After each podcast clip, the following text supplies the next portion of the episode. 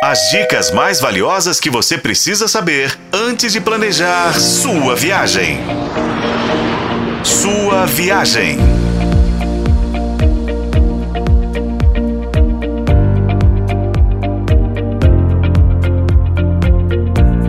Bem-vindo à sua viagem, o seu canal de turismo na FM O Tempo.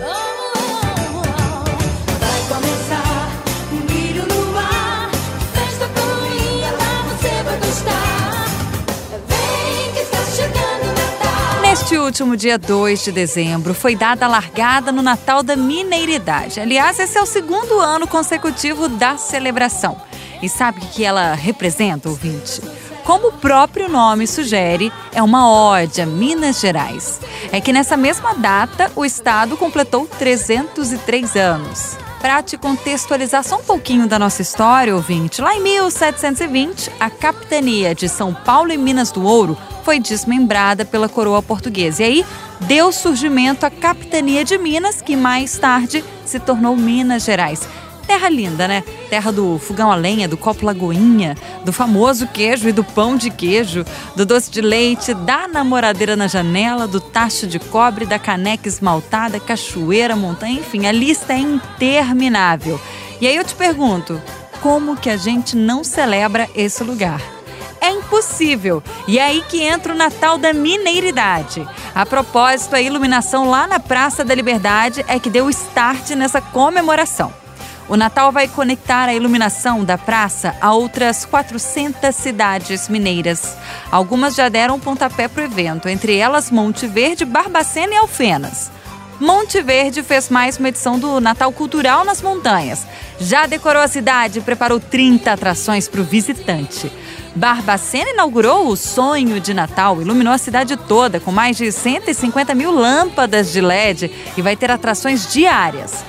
E Alfenas, terra da família do meu pai, gente, está investindo em desfiles na casa do Papai Noel e também na decoração natalina. Os investimentos são na ordem de 16 milhões de reais e foram custeados pela CEMIG. A ideia do Natal da Mineiridade é posicionar Minas como destino turístico na época da celebração natalina. E convenhamos, a terrinha tem muito potencial. No ano passado, mais de 3 milhões de pessoas circularam por aqui neste período. E para 2023, espera-se um crescimento de 20% do público até 6 de janeiro de 2024.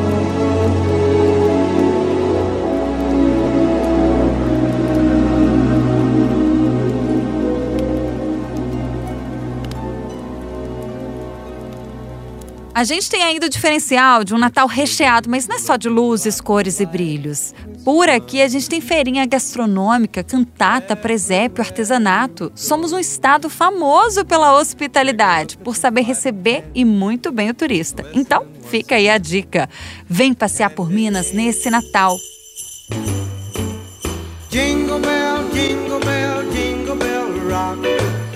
Com colaboração de Paulo Campos, eu sou Renata Zacarone e esse foi o podcast Sua Viagem. Acompanhe pelos tocadores de podcast e na FM O Tempo. Jingle bell, jingle bell, jingle bell